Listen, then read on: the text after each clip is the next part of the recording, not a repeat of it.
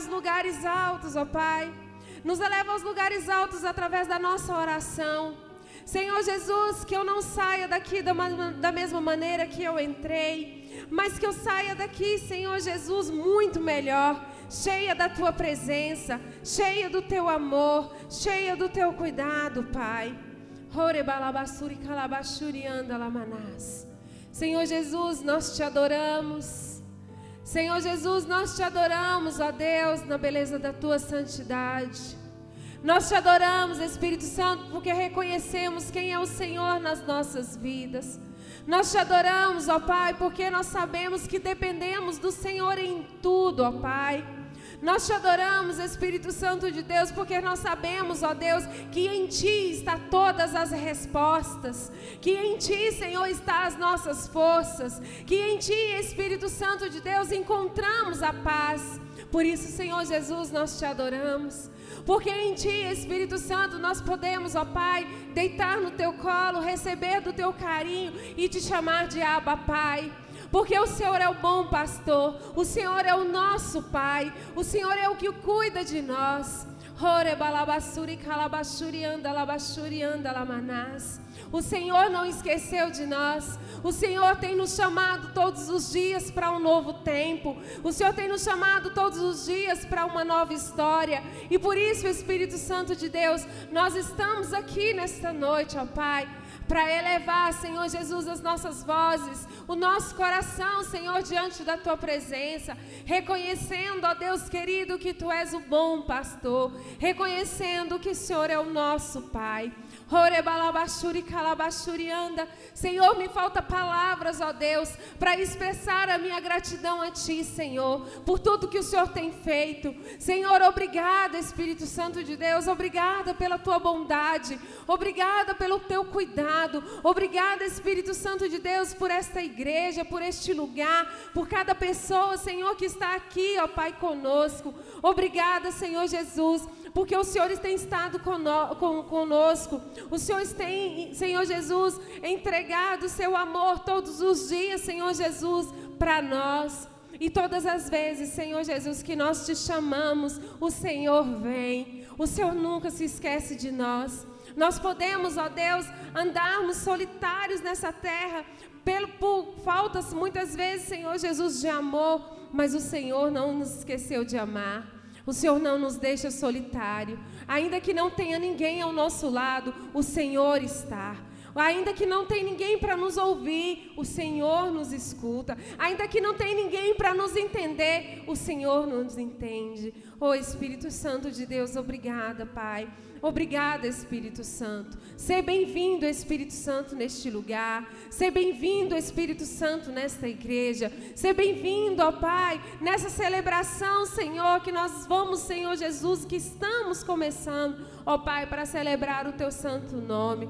Porque tu és santo, tu és santo, tu és santo, tu és santo. Começa a dizer para ele: Senhor, tu és santo. Senhor, tu és bom. Senhor, tu és maravilhoso. Tu és, Senhor Jesus, o meu Deus. Obrigada, Espírito Santo de Deus, pela tua infinita bondade, pela tua infinita misericórdia. Senhor, nós abrimos esse culto nesta noite, ó Pai, glorificando o teu santo nome, te bendizendo, ó Deus querido, te agradecendo, ó Deus, por quem tu és nas nossas vidas porque é o Senhor que tem nos colocado de pé, é o Senhor que nos levanta todos os dias, é o Senhor que nos encoraja, é o Senhor que nos dá a visão, que nos dá a direção. Por isso, Espírito Santo de Deus, nós te agradecendo. Ser bem-vindo, Espírito Santo, ser bem-vindo neste lugar, ser bem-vindo na vida de cada um aqui nesta noite, em nome do Senhor Jesus, em nome de Jesus. Quantos podem aplaudir o Senhor nessa noite? Dizer que Ele é bem-vindo, que Ele é o amado do seu coração, que você está aqui porque você quer adorá-lo verdadeiramente, porque você todos os dias você se lembra de quem é Ele na sua vida, de quem é Ele no seu, nos seus relacionamentos, no seu trabalho. Oh, louvado seja o nome do nosso Deus, porque Ele está aqui, Ele se faz presente. Por isso eu te convido a louvar e engrandecer Ele com todas as tuas forças, em nome do Senhor Jesus. Amém?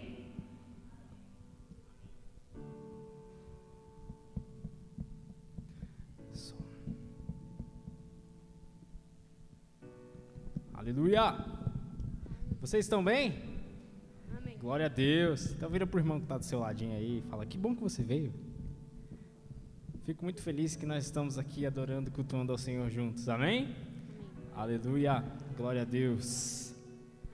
Vamos dizer o quanto ele é bom, o quanto seu amor é perfeito em tudo que faz e não falha jamais. Aleluia.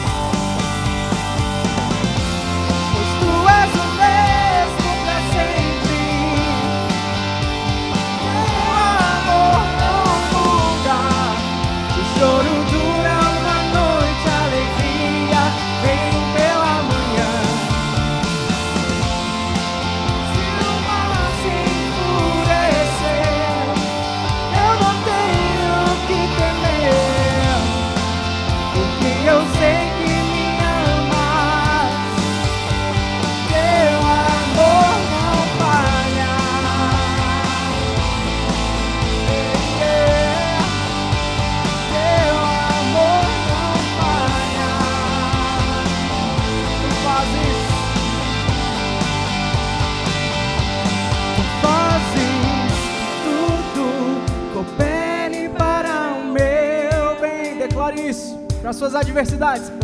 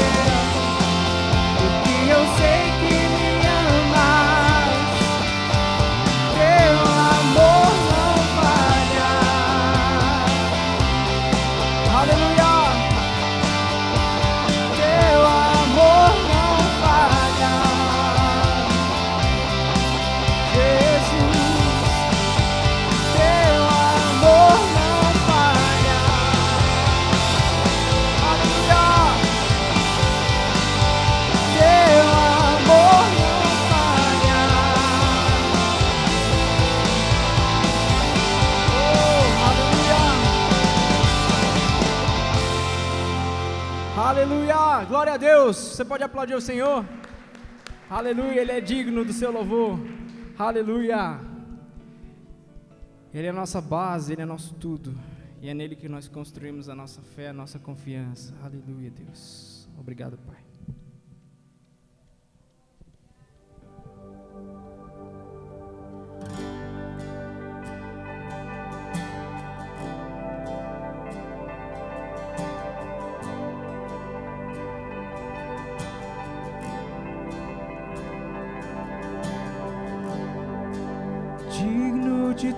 canção que posso cantar, digno de todo louvor que posso te dar, digno de todo ar que respirarei, vivo por ti, Jesus. Jesus, o nome acima de todo nome, único. Jesus, o único que pode me salvar. Digno de todo ar que respirarei, vivo por ti.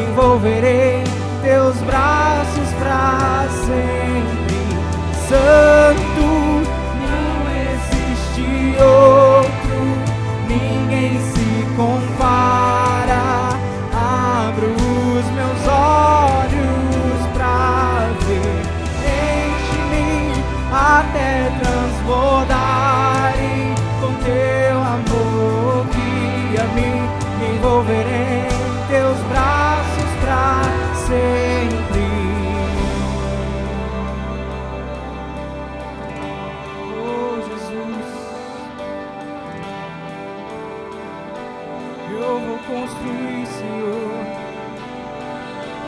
Eu vou construir minha vida em ti, que sempre me sustenta. Confiarei somente em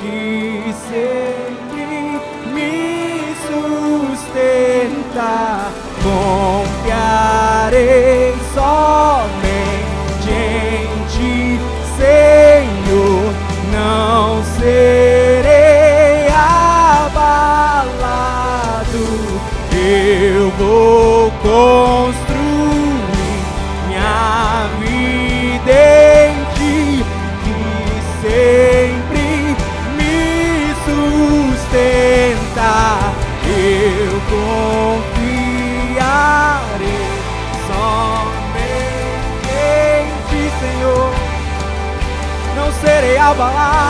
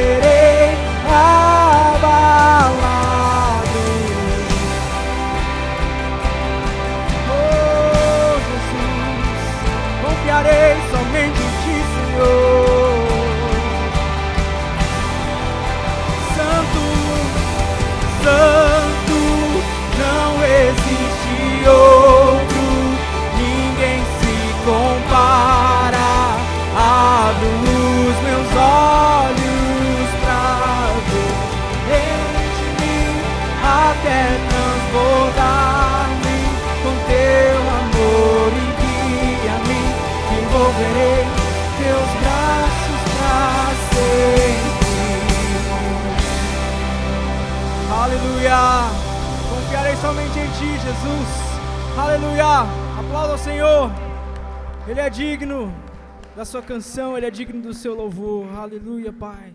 Nos entregamos somente a Ti, Senhor Jesus. Nos rendemos, Senhor, ao Teu santo nome. Nos rendemos à Sua presença poderosa. Nos rendemos ao Teu Santo Espírito. Espírito Santo de Deus, Tu és bem-vindo nesse lugar. Nós nos entregamos somente a Ti, Senhor. Nesse momento nós deixamos de lado os nossos medos, preocupações.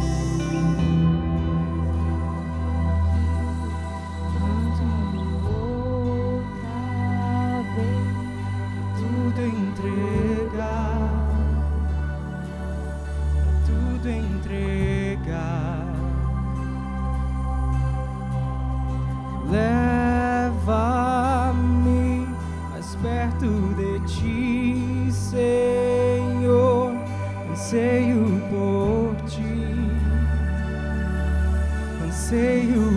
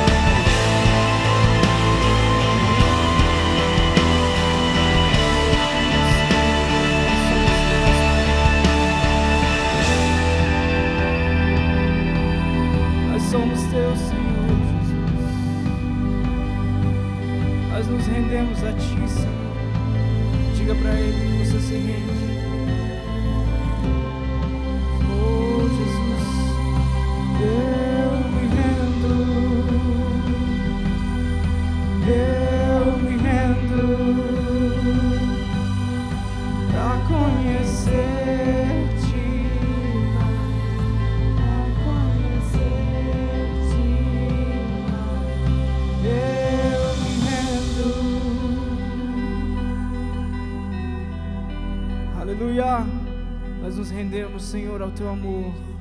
Nós nos rendemos ao teu espírito, Pai. Nós nos rendemos ao teu amor que não mediu esforços para nos comprar, Pai. Oh, ousado amor de Deus, nós nos rendemos à tua misericórdia, à tua graça. Antes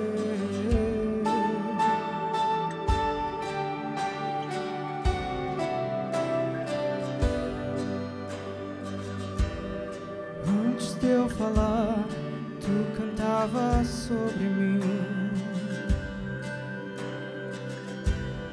Tu tens sido tão, tão bom pra mim. Antes de eu respirar, sopraste tua vida em mim. Tu tens sido tão, tão bom pra mim. Impressionante, infinito e ousado amor de Deus. Oh, que deixa as noventa e nove só pra me encontrar. Não posso comprá-lo, nem merecê-lo. Mesmo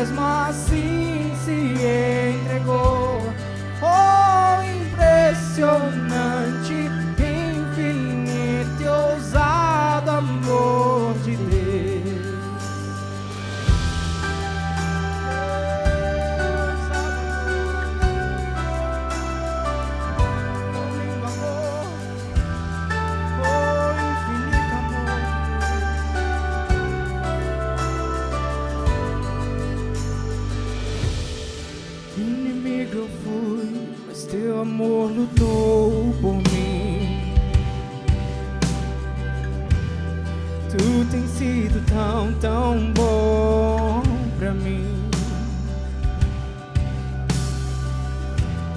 Não tinha valor, mas tudo pagou por mim. Tu tens sido tão, tão bom pra mim. Oh, impressionante, ousado amor de Deus.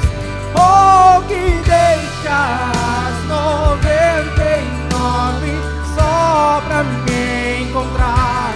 Não posso comprá-lo, nem merecê-lo, mesmo assim se entregou.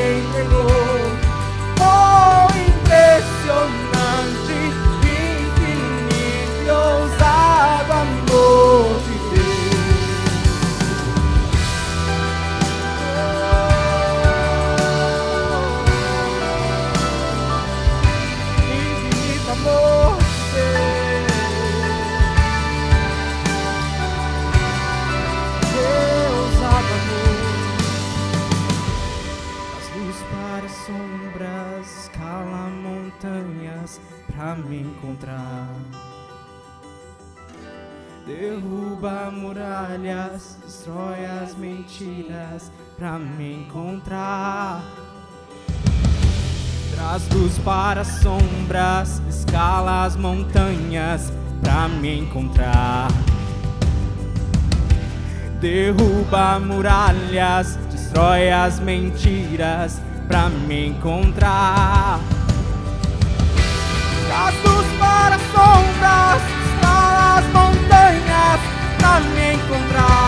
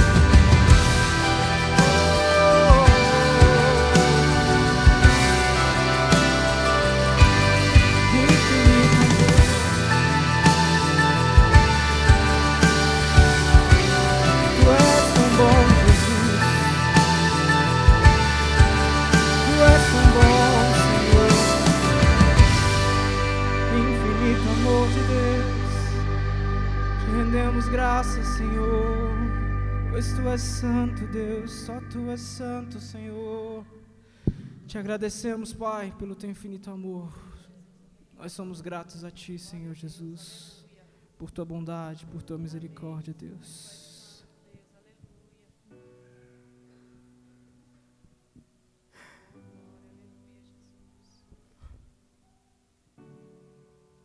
Deus, o que podemos te dar em troca, Pai, de tão grande amor?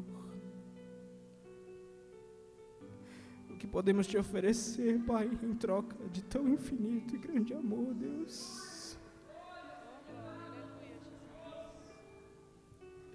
Não há nada, Senhor, que venha de nós, o que possamos fazer com as nossas próprias mãos, Pai, que nos torne dignos do teu infinito amor, Pai. Fala aos nossos corações essa noite, Pai, com a tua voz. Abre os olhos do nosso entendimento, do nosso coração, Pai. Para que possamos te adorar e te servir, Senhor, de forma genuína, de forma excelente, Pai. Somos teus, Senhor Jesus. Nos entregamos a Ti, Deus. Nossas vidas pertencem a Ti, Senhor. Obrigado, Deus. Nós nos rendemos a Ti, Jesus. Aleluia. Pode vir, pastor.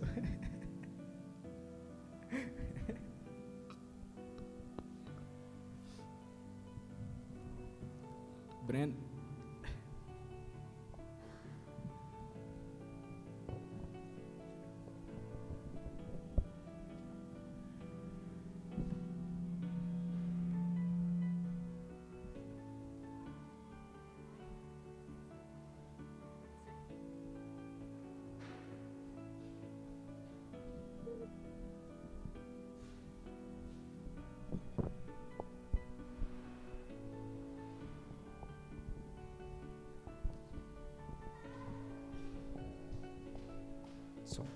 Aleluias. Pai do Senhor, irmãos. Glória a Deus. Eu gostaria de deixar uma palavra para os irmãos sobre oferta, dízimo. Eu queria que os irmãos pudessem, em nome de Jesus, abrir as suas Bíblias em Lucas 6, capítulo 6, versículo 38. Lucas 6, 38.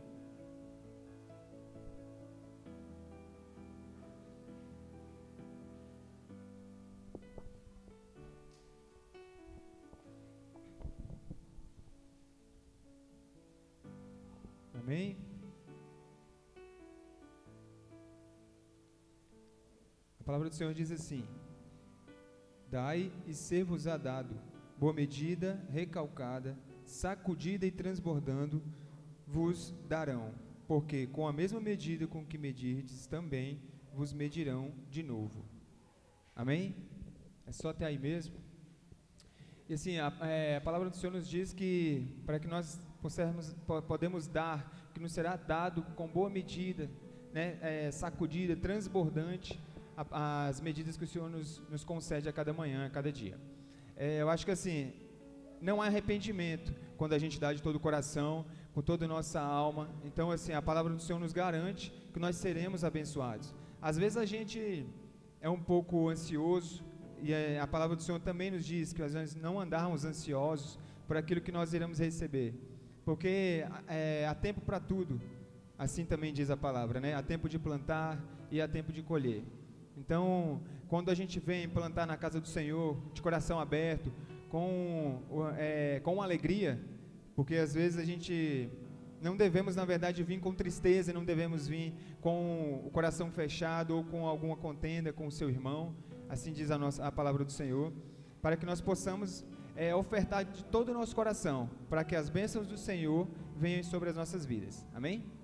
É, eu gostaria de fazer uma oração, de apresentar os dízimos da oferta essa noite. Quem trouxe, por favor, estenda, apresente ao Senhor. E quem não pôde trazer hoje, que estenda suas mãos, em nome de Jesus.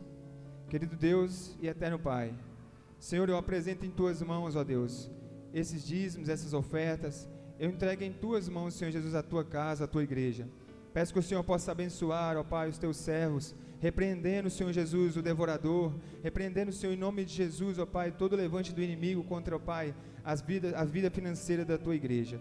Que em nome de Jesus o Senhor possa fazer, ó Pai Celestial, prosperar, Senhor Jesus, os teus filhos, e que, ó Deus, em nome de Jesus, nós possamos, ó Deus, abençoar, ó Pai Celestial, outras vidas através dos milagres que o Senhor fizer, Pai, em nossas vidas. Em nome de Jesus. Pode trazer seus dízimos, suas ofertas, em nome de Jesus.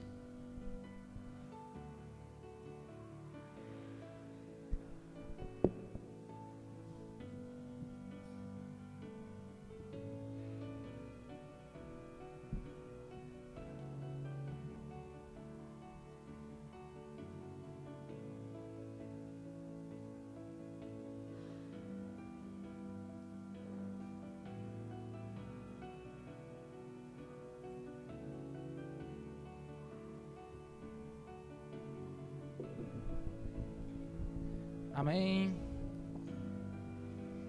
Pede para ligar o resto das luzes, Tiago. Queria saudar essa igreja com a paz do Senhor Jesus Cristo. Amém? Todo mundo feliz? Eu queria apresentar aquele que nos visita essa noite, né? Aqui eu conheço todos, aquela moça ali, eu conheço ela também, ela já viu. A Luana, seja bem-vinda, Luana, mais uma vez, tá? O povo aqui é ruim de nome, tá? Essa família ali, ó, fiquem de pé. Família da Graciane. A mãe do André. A mãe do André, seja bem-vinda. A Dinda da, da, da, da, florzinha ali, linda. Amém, queridos. Sejam bem-vindos, que Deus abençoe vocês. É um prazer muito grande receber vocês. Casa, né? A Daiane já é de casa, né? A Gabriela. Gabriela. Amém. Então sejam todos bem-vindos. Que Deus possa tem, de abençoar namor o namorado da Gabriela também. O Ciro. O Ciro não é visitante, não, mas eu toda vez gosto de cumprimentar ele porque Ciro é um, um cara, gosto muito dele, uma pessoa muito amada aqui, ele, a esposa, a família, amém, queridos? É um prazer, podeis assentar. Amém? Vamos abrir nossas Bíblias em Marcos 10, a partir do verso 46. Amém? Hoje faltou algumas pessoas, né? A gente sobe aqui e aí a gente começa a sentir falta dos rostinhos. Mas amém por aqueles que estão aqui nessa noite.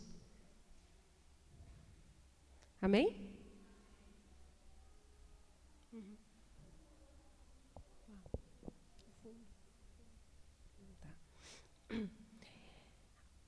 E foram para Jericó. Quando ele saiu de, saía de Jericó, juntamente com os discípulos, e numerosa multidão, Bartimeu, cego, mendigo, filho de Timeu, estava sentado à beira do caminho. E ouvindo que era Jesus, o Nazareno, pôs-se a clamar: Jesus, filho de Davi, tem compaixão de mim. E muitos os que repreendiam para que se calar, e muitos os repreendiam para que se calasse. Mas ele cada vez gritava mais: Filho de Davi, tem misericórdia de mim. Parou Jesus e disse: Chamai. Chamaram então o cego, dizendo-lhe: Tem bom ânimo, levanta-te, ele te chama. Lançando de si a capa, levantou-se de um salto e foi ter com Jesus. Perguntou-lhe Jesus: Que queres que eu te faça? Respondeu o cego: Cego, mestre, que eu torne a ver. Então Jesus lhe disse: Vá, a tua fé te salvou. E imediatamente tornou a ver e seguia Jesus a estrada fora. Amém? Eu, essa semana, na terça-feira nós temos oração, a gente tem o estudo bíblico aqui na igreja, e a escola do reino, e nós temos a oração também. E algo me chamou a atenção, que eu fiquei, inclusive, eu fiquei pensando isso na hora que todos, porque nós tiramos um tempo para orarmos a sós e depois nós reunimos como igreja para orar pelos pedidos, pelas necessidades de cada um. E no momento que eu fiz o apelo, eu falei: alguém tem algo para pedir para Deus nesse momento? E as pessoas, elas, eu percebi que as pessoas elas ficam um pouco intimidadas em falar do seu pedido, em falar do que quer que Deus faça. Esse negócio aqui é ruim, hein, Tiago? Porque a gente não pode andar. A gente fica limitado aqui no, isso aqui é proposital, gente. Para a gente ficar. Aqui o negócio aqui é proposital. Eu estou me sentindo amarrada aqui. Eu olhei para o lado, se for para o lado cai, que ainda não está montado direito. Mas enfim. E aí nós estávamos aqui na roda e eu fiz uma, eu perguntei quem, quem gostaria de fazer um pedido de oração e apenas duas pessoas se prontificaram a fazer esse pedido. E naquele momento eu fiquei, eu observo muito, né, o que está acontecendo à nossa volta aqui na igreja. Às vezes a gente está calado, mas a gente está observando a postura, né, o falar de cada um. E naquele momento eu fiquei observando e pensando, e veio essa palavra no meu coração, que quando só duas pessoas se manifestaram em pedir algo para Deus, não que as outras pessoas que aqui estavam não, não, não, não estivessem entendendo, porque eu acredito que as pessoas que aqui estavam, elas estavam entendendo sim o propósito daquilo ali. Mas é, as pessoas elas não têm, não têm a atitude de chegar e pedir para Deus. Falar, olha, eu preciso de tal coisa. Publicamente. Muitas vezes nós colocamos no nosso coração os nossos sentimentos, as nossas necessidades, e a gente não consegue dividir com as pessoas pela recriminação, muitas vezes. E eu, eu, o, o meu esposo já estava preparado a palavra para ele vir pregar, mas essa semana toda, isso queimava muito forte no meu coração depois do que aconteceu aqui na terça-feira. Queimava muito forte que eu falava, Jesus, as pessoas elas não compreenderam de fato quem é o Senhor elas não entenderam de fato o que o Senhor pode fazer. E muitas vezes elas guardam os sentimentos delas nos corações, as necessidades delas nos corações, e falam assim: Ah, Senhor, tu sabes. Mas enquanto Deus está esperando de você atitudes. E aí, quando e eu, Deus falou no meu coração, leve essa palavra na, na, no domingo, leve e esse negócio me remoendo, queimando no meu coração. E, só que como o Júnior já estava preparando a palavra, porque a gente prepara com antecedência, aí eu falei, não, ele já está preparando, eu não vou pedir. Só que quando foi hoje à tarde, eu era aniversário do meu pai, nós saímos para almoçar. Quando nós voltamos, como esse final de semana foi bem intenso, nós tiramos um tempinho ali para para tirar uma cochilada, porque foi muito rápido. E no momento que eu dormi, Deus falou comigo em sonho. Eu sabia que Deus estava falando porque eu falei, eu estou dormindo, estou acordada, mas eu sabia que era Deus que estava falando comigo a respeito dessa palavra.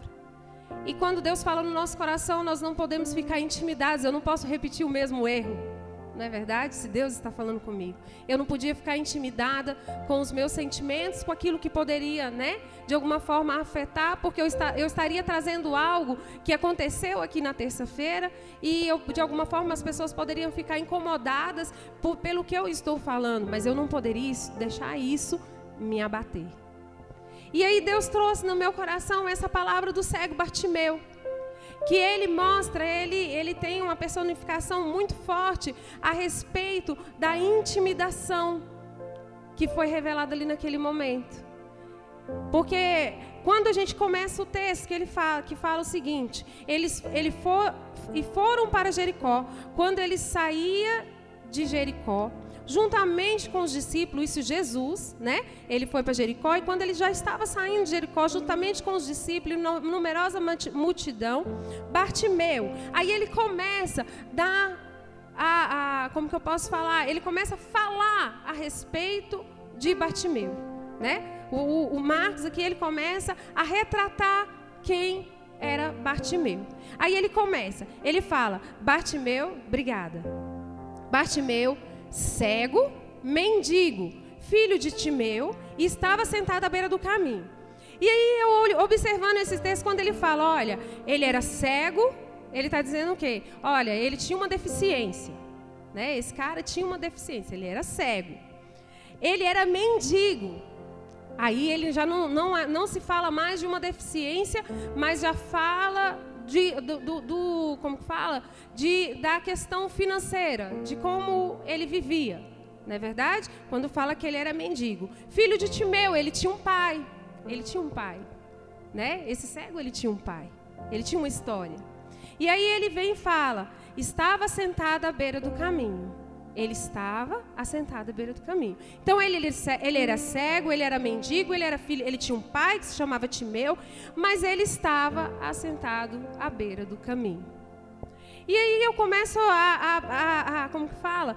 a meditar nesse texto, começa a observar algumas nuances desse texto, do que Jesus queria nos mostrar através desse, dessa história, do que estava acontecendo aqui, ali naquele momento. E muitas vezes, comparando ao que aconteceu aqui na, na terça-feira, aí eu começo a, perceber quantos de nós, na verdade, nós não estamos como Bartimeu.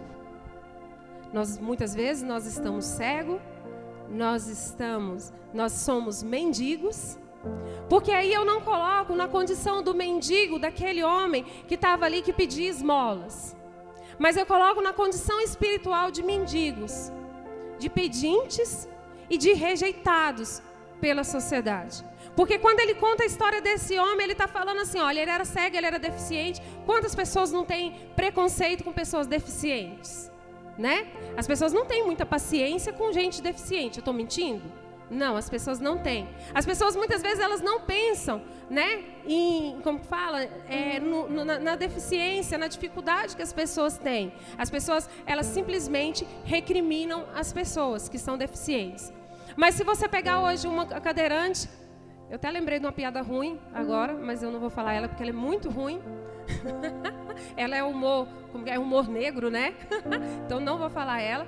Mas quando a gente pensa num, num, num cadeirante hoje em Brasília, né? Eu, eu trabalho na, na como fala, eu sou arquiteta, trabalho com obras e a gente começa, a gente anda pela cidade e a gente começa a observar que na cidade as pessoas, quem, quem tem a deficiência precisa andar de cadeira de rosa sofre. Um cego muito mais, porque não tem calçadas para essas pessoas, não tem estradas para essas pessoas. A gente até falou isso hoje, que eles ficam fortes, musculosos, né? De tanto que tem que trabalhar ali para subir, para descer morro, para poder se locomover. Então são pessoas que ficam à margem do caminho ainda hoje, porque as, pessoas, as autoridades, né, hoje os nossos governadores, administrações, elas não pensam na necessidade de, de, de alguém que necessita, né? Nós que andamos, que temos as nossas perninhas boas, nós andamos tranquilamente na cidade. E às vezes até reclamamos, porque às vezes passamos, tem lugar que tem muita poeira, você vai sujar o sapato. Mas quando a gente pensa no, na, na pessoa que tem uma deficiência física, a gente já para, caramba, né? Como que faz? Como que anda numa cidade como a nossa? E esse homem, ele passava por todas essas situações. Só que ele era mendigo de fato. Mas aqui eu não quero trazer para a nossa realidade hoje, que porque não tem, graças a Deus, no nosso meio não há mendigos de fato. Mas há mendigos de espírito. E é sobre isso que eu quero trazer essa palavra hoje. Esse homem ele estava, ele era cego, ele era mendigo, ele era filho de Timeu, ele tinha um pai. Porque esse livro, ele podia muito bem ter escrito, Marcos poderia muito bem ter relatado essa história e ter esquecido do pai desse homem. Mas ele não esqueceu. Ele disse: Olha, ele tem um pai. O nome do pai dele é Timeu. Ele tem um pai. Ele tem uma história. Ele tem uma origem. Ele não é qualquer um ele tem um pai. Porque todas as vezes que nós falamos, onde a gente vai, se você. É engraçado. Se a gente vai fazer qualquer ficha, vai em hospital, vai em qualquer coisa, né? É, como fala? É, como que eu posso falar? fazer uma identidade. Ninguém pergunta muitas vezes o nome do seu esposo. Identidade ainda assim, né? Mas outras coisas que a gente faz, vai fazer no hospital principalmente, eles não perguntam qual é o nome da sua esposa ou do seu esposo. Eles perguntam o nome do pai e mãe, não é verdade? Então, porque o nome do pai diz a nossa origem, diz que você tem um pai. Né? E quantas pessoas sofrem porque não registro, não tem o nome do pai. Oculta-se o nome do pai, porque o pai é dado como, né? Não, não existiu um pai. A pessoa é como se ela ficasse sem história, não é verdade? É como se a pessoa ela não tivesse uma história quando se tra... quando fa... quando não tem ali na registra... no registro dela o nome do pai. Por isso hoje se briga tanto, né, para que tenha o nome do, do, pai na certidão dos filhos. Né? Existem leis para isso, porque é um absurdo de fato, né? E ali quando fala, olha, ele é filho de Timeu, ele está falando assim, esse homem tem uma história, esse homem tem um pai. Só que aí aqui nessa história eu quero tirar o nome do Timeu e quero colocar o nome de Jesus. Esse homem ele tinha um pai. Ele tinha alguém que olhava por ele. Porque todas as vezes que nós lembramos de um pai, a gente lembra de alguém que lembra da gente, que cuida da gente. Ainda que isso aqui pode não ser verdade na vida de todos, porque a gente sabe que tem os percalços da vida aí, que onde pai, o pai abandona os filhos, não importa com os filhos, e às vezes, por muito, nem coloca o nome na certidão dos filhos. Mas, quando se fala de pai, a gente lembra de um pai, de um pai que cuida, de um pai que zela, de um pai que ama. E de um de, que você tem uma história passada, que você tem uma origem. E aí ele vem e fala: estava sentado à beira do caminho.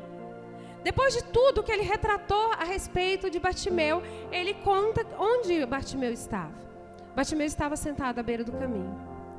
E eu imagino aquele homem naquela situação cego, aquele homem com todas as debilidades, né, que ele tinha por ser cego, e a dificuldade que ele poderia estar enfrentando ali naquele lugar, porque ele estava à beira do caminho. Porque conta que Jesus estava saindo de Jericó. Então, Jesus estava passando e aquele homem estava ali, né? Imagina ele de olho fechado. E qual, como que aquele homem não estaria? E aí ele vem falando.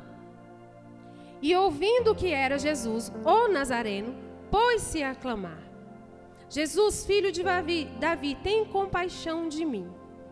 E aí eu começo a, a mergulhar na, no, na, no, sentimento desse homem, no sentimento né, da, forma, da forma que ele estava ali, de quem ele era, eu começo a observar como aquele homem entendeu quem era Jesus. Ele sabia de quem, quem estava passando, ele era cego, eles não estavam ouvindo, mas vendo, porém ele deveria estar ouvindo. E ele ouviu que Jesus estaria passando por ali. E aí ele chama por Jesus. E trazendo para os nossos dias de hoje, trazendo aqui para a nossa realidade, trazendo por, pelo, pela nossa roda de oração aqui na terça-feira, eu começo a observar. Aquele homem, ele era, ele era quando, quando, fala a respeito de um mendigo, todo mundo tem um certo preconceito, todo mundo tem uma certa dificuldade de, de estar perto, todo mundo tem medo. Mas quando a gente fala de mendigo espiritual, já muda a situação. E o que eu quero falar, eu quero fazer aqui uma ilustração, eu quero fazer falar algo desse homem, não nesse contexto de fato que ele era um mendigo. Porém, eu quero falar de nós. Quando nós somos mendigos espirituais. O mendigo, ele vive como? Ele vive do que sobra dos outros, ele vive do que resta. Quando tem um mendigo, na, quando a gente está passando no meio da rua, que tem uma pessoa ali sentada, com, né, pedindo, ou em pé, sei lá, no semáforo, sei lá, em qualquer situação, que está pedindo alguma coisa, nós fazemos o quê? A gente fica dentro do carro procurando as moedinhas, não é verdade? Você pode ter uma, uma nota de 50 no, na, na carteira, mas você procura as moedas. Não vamos ser hipócritas, vamos ser verdadeiros. Não é verdade? Ninguém pega lá a, a nota de 50 e dá. A gente dá do que está ali, jogado, sobrando. Então, o mendigo, ele vive de restos, ele vive de sobra. Ele não vive daquilo que as pessoas podem dar para ele no inteiro. E esse homem, ele, ele tipifica isso, só que numa maneira espiritual. De alguém que está à beira do caminho, alguém que só leva os restos, recebe os restos. Aí você fala assim para mim, mas o que, que você quer falar a respeito de oração, a respeito disso, de pedido de oração? Que muitas vezes nós estamos com esse, como esse homem, porque nós não entendemos que Jesus está passando. Na terça-feira, quando eu estava aqui na roda, eu pensei comigo, eu pensei em falar, falei, não, mas eu não vou falar não. Mas no meu coração veio, eles não entenderam que Jesus está aqui. Eles não entenderam que Jesus está passando. Eles não entenderam que eles podem gritar por Jesus agora que Jesus vai escutar. E viver sobre fé, viver na fé, que, como que é isso? É você verbalizar em atos, em ações. Nós precisamos sair do nosso do nosso, como fala, da nossa mesmice, muitas vezes do nosso casulo, entendeu? E falar publicamente aquilo que nós precisamos para Jesus, para que quando vem o testemunho todos vejam. Porque nós somos testemunhos vivos de quem é Jesus nas nossas vidas. Porém, nós somos incapazes de testemunhar aquilo que Deus faz porque nós somos incapazes de pedir a Deus publicamente o que nós queremos. Enquanto Jesus quer que nós mostramos para esse mundo aí fora que Ele é um Deus que cura, que saura, que restaura, que transforma. E muitas vezes a gente tem vergonha de mostrar que esse Jesus cura, salva e restaura, que Ele muda a história. Porque a gente tem medo de falar dos nossos sentimentos, das nossas necessidades, com medo de ser recriminado. Nós somos tão mendigos quanto esse homem aqui. Nós somos tão miseráveis quanto esse homem aqui, porque nós não temos coragem de chamar por ele quando ele passa, e ele passa aqui todo todo o tempo. E vocês não creem na autoridade daquele que passa. Por isso mendigam a todos os dias por algo de Deus. Preciso de um emprego novo, eu preciso que o meu casamento seja restaurado. Mas quando ele está passando, você é incapaz de falar: Jesus, eu preciso, eu estou aqui, eu necessito. Porque você tem vergonha. Você acha que você vai ser discriminado. Só que esse homem aqui, ele foi muito mais corajoso do que a gente. Esse homem aqui, ele enfrentou as adversidades, o preconceito de tudo que as, as, pessoas estavam falando a respeito dele. Porque nessa época que não é diferente de hoje, quando tem um mendigo do lado, as pessoas recriminam. Então, quando tem um mendigo do lado, as pessoas não querem estar. Ou oh, fica quieto. Nossa, mas que cara chato. Ou oh, por que você não vai trabalhar? Procurei alguma coisa para você fazer da sua vida. Ou oh, para que você está pedindo? Ele não vai nem te ouvir. Certamente ele ouviu todas essas coisas. Só que quando você está aqui, você não vai nem ser recriminado com esse homem, como esse homem, porque você não é um mendigo de fato e de verdade. Aqui nós estamos, estamos usando uma ilustração do, do que, como nós somos mendigos espirituais. Mas aqui não tem mendigo de fato. E aí a gente não, não percebe o quanto miseráveis somos. Porque nós ainda estamos à beira do caminho. Porque nós necessitamos de muitas coisas de Jesus. E muitas vezes nós não saímos da beira do caminho porque nós não entendemos quem é Ele e o que Ele pode fazer nas nossas vidas. Por isso tanta gente sofrendo, por isso tantas pessoas com dificuldade, porque não entendeu quem é Ele. Não entendeu quem é Ele. Esse cara tinha um pai. Esse homem tinha um pai. Ele só estava esperando que ele chamasse por ele. Jesus sabia que existia um mendigo ali, não sabia? Na sua pré-ciência? Não sabia? Jesus sabe de todas as coisas. Jesus sabia que aquele homem estava ali naquele lugar. Jesus sabia de todos ali, porque ele era Deus. Porém, ele atendeu o chamado dele quando ele fez o quê? Quando ele chamou: Filho de Davi, tem misericórdia de mim. Ele entendeu. Ele entendeu. E muitas vezes nós não entendemos. Nós não entendemos o que ele está passando. Às vezes nós perdemos as nossas bênçãos, às vezes nós perdemos algumas coisas que Deus tem para nós pelo nosso orgulho, pela nossa vaidade, pela nossa mediocridade, porque temos vergonha dos nossos irmãos, temos vergonha de expor quem nós somos e as necessidades que nós temos. Temos vergonha de falar quem somos nós verdadeiramente. Porque isso vai gerar um pré-julgamento ao meu respeito. E talvez isso vai fazer com que o irmão olhe para mim com um olhar diferente daquilo do que eu quero que ele pense quem eu sou. Nós precisamos ter um coração ensinável. Nós precisamos sair da, da, da como que fala, desse lugar de, como que eu falo, de pobreza, de pobreza espiritual. Ah, mas eu oro, eu oro, eu oro, eu oro. Você perguntou para Deus como Ele quer que você ore? Porque aqui, esse, esse texto me chamou a atenção, porque ele me falou de humildade. Ele falou de humildade. Esse homem foi humilde. Ele era humilde fisicamente, né, na estrutura dele, em questão de dinheiro, mas ele foi humilde também de coração. Isso aqui mostrou a humildade.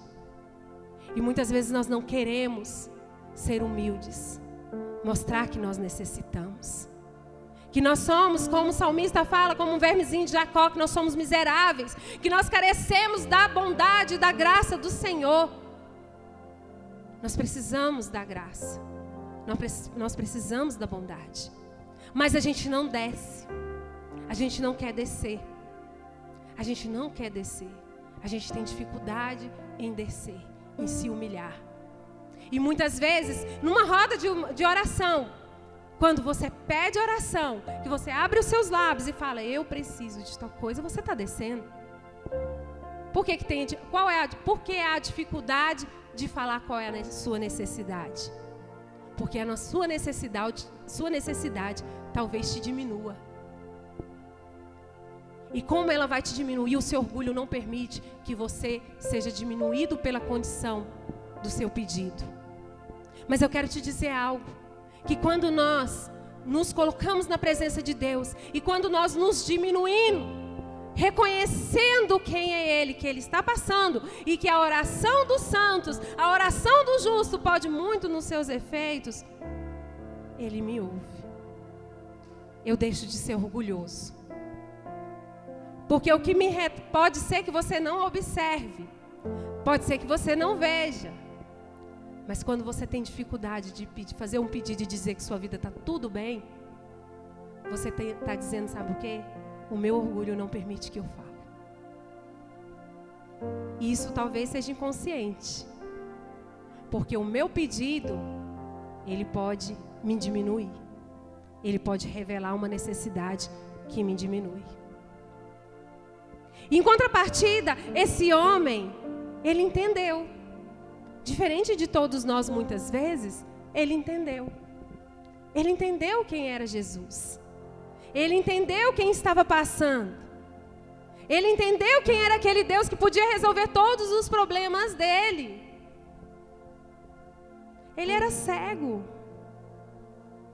Mas ele estava com o coração em Deus.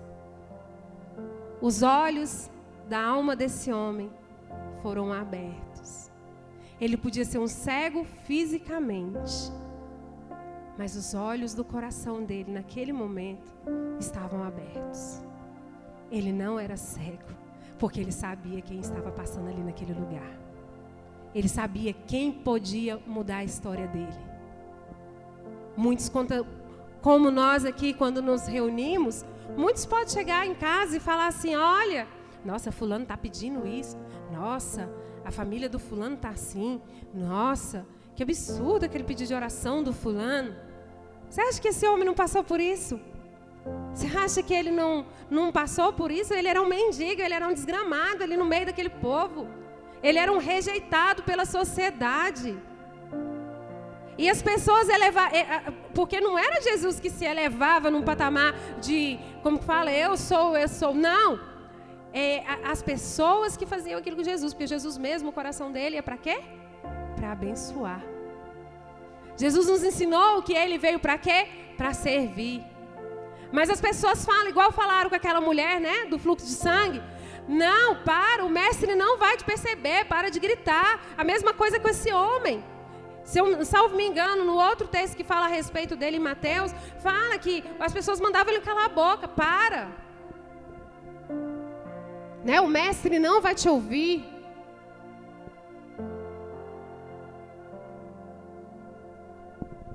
E muitas vezes a gente pensa assim: que o irmão vai nos julgar, vai ter um pré-julgamento do que eu estou pedindo.